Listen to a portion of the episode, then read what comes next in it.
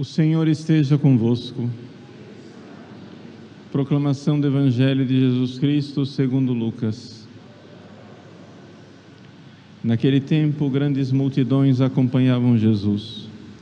Voltando-se, ele lhes disse: Se alguém vem a mim, mas não se desapega de seu pai e sua mãe, sua mulher e seus filhos, seus irmãos e suas irmãs, até da própria vida, não pode ser meu discípulo. Quem não carrega a sua cruz e não caminha atrás de mim, não pode ser meu discípulo. Com efeito, qual de vós, querendo construir uma torre, não senta primeiro e calcula os gastos para ver se tem o suficiente para terminar? Caso contrário, ele vai lançar o alicerce e não será capaz de acabar.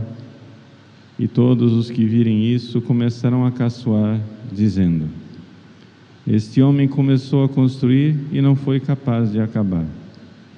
Ou ainda, qual o rei que ao sair para guerrear com outro não se senta primeiro e examina bem se com dez mil homens poderá enfrentar o outro que marcha contra ele com vinte mil?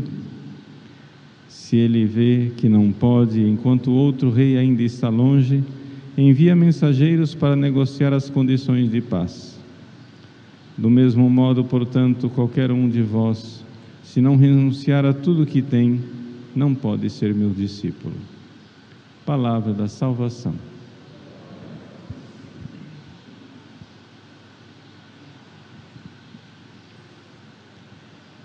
Meus queridos irmãos e irmãs, hoje celebramos a memória de São Martinho de Lima um santo que nasceu no Peru no século XVI e viveu como irmão dominicano e aos 60 anos de idade alcançou uma grande glória no céu. Quem foi São Martinho? São Martinho era filho de um nobre espanhol com uma negra alforriada, ou seja, uma ex-escrava. E ele, tendo esta origem nobre, no entanto, não nasceu num casamento de legítima união. O pai depois o reconheceu como filho legítimo, mas ele era como se, então, depreende disso tudo, mestiço, mulato, não é? foi educado inicialmente pelo pai, mas logo o pai foi nomeado governador do Panamá e teve que ir para o Panamá, deixou ele com a mãe e ele então foi educado por um desses factotum, né? um sujeito que faz tudo, que resolve todos os problemas, ou seja, ele era barbeiro, era médico, cirurgião. E assim o Martinho foi educado aprendendo como resolver né, problemas de saúde, naquela medicina rudimentar e popular que ele tinha aprendido com o barbeiro. Acontece que, com 15 anos de idade, ele quis se dedicar a Deus na vida religiosa e então quis se oferecer como doado, donato, no convento dos dominicanos em Lima. É, isso porque a ordem dominicana naquela época não admitia mestiços entre os seus religiosos, então ele ficou ele era como, digamos assim, uma espécie de escravo dos frades, que podia usar o hábito da ordem, mas não era religioso com votos. E assim ele fazia os trabalhos mais humildes. O pai dele, a um certo momento, achou aquilo muito injusto. Imagina, ele é de origem nobre, é meu filho legítimo, e foi lá e exigiu dos superiores do convento que admitissem o Martinho como religioso com votos. o superior não queria e, pediu que o Martinho então decidisse. E ele, na sua humildade, respondeu dizendo que nas coisas de Deus não existe superior e não existe inferior, que ele estava contente com a sua condição e aceitou. E ele então no convento fazia as coisas mais humildes, limpeza da casa, etc. Mas também, como ele tinha tido uma formação de médico, ou seja, de enfermeiro, de curandeiro, sei lá como é que você vai chamar isso, que era uma medicina meio rudimentar, ele então servia também os frades no convento, na enfermaria, que ficavam doentes, às vezes vários deles, e ele não tinha é, condições de cuidar de todos ao mesmo tempo, fazia o possível e alguns ficavam impacientes. E um belo dia, um frade que estava doente chegou e disse para ele que ele era um cachorro mulato. E São Martinho, na humildade dele, se ajoelhou e disse: Obrigado, irmão, por o Senhor me lembrar quem eu sou.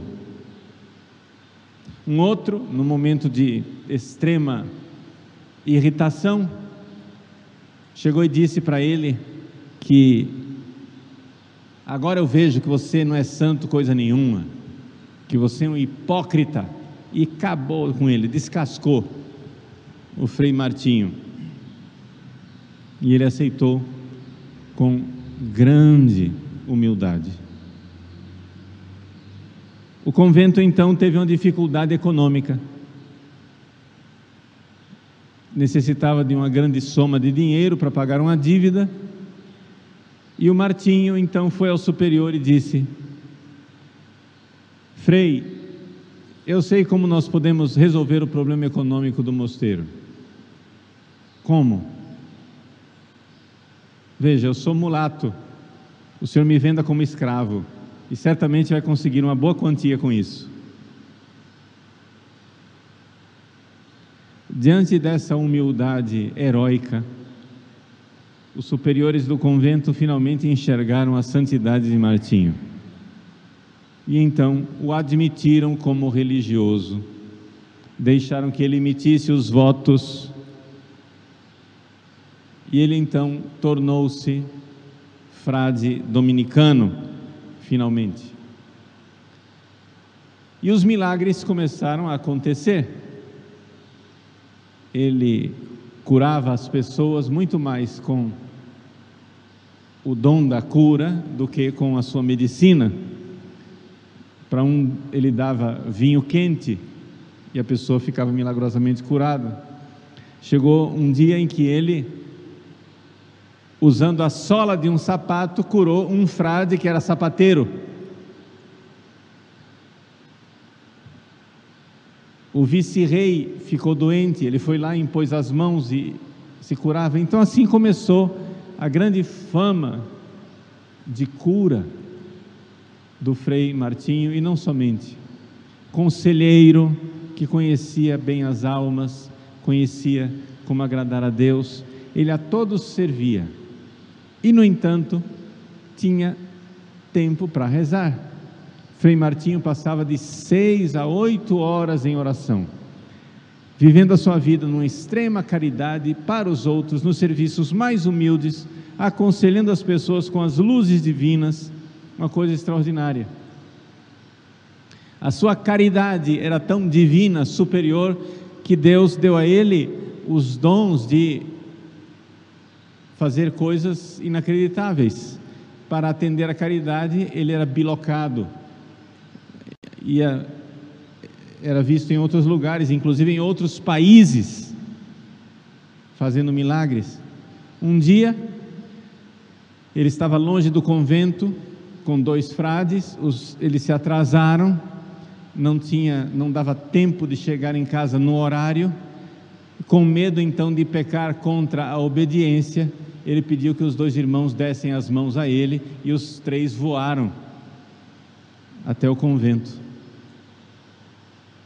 Esse é o tamanho da santidade deste santo, não é que viveu no final do século XVI, início do século XVII, aqui no país vizinho, Peru, em Lima. Um grande santo, um santo extraordinário. E, no entanto, apesar dessa santidade toda, é claro, a santidade incomoda. E ele começou a trazer os doentes para dentro do convento. O superior disse: Não, para aqui na enfermaria. E ele então ajeitou que os doentes fossem levados para a casa da sua irmã, que morava a alguns metros do convento. Então é lá que ele fazia a enfermaria dele e cuidava dos doentes nessa casa da irmã de sangue. Mas um dia teve um índio que foi esfaqueado na porta do convento. E não tendo tempo de levar até a casa da irmã, ele recolheu na enfermaria e cuidou dele, e o índio foi curado. Quando o superior descobriu, o superior então chamou a atenção do Frei Martinho. Você pecou contra a obediência.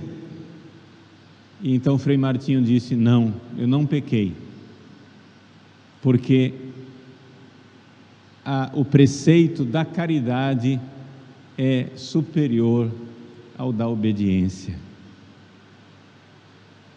Ou seja, a caridade está acima dos outros preceitos.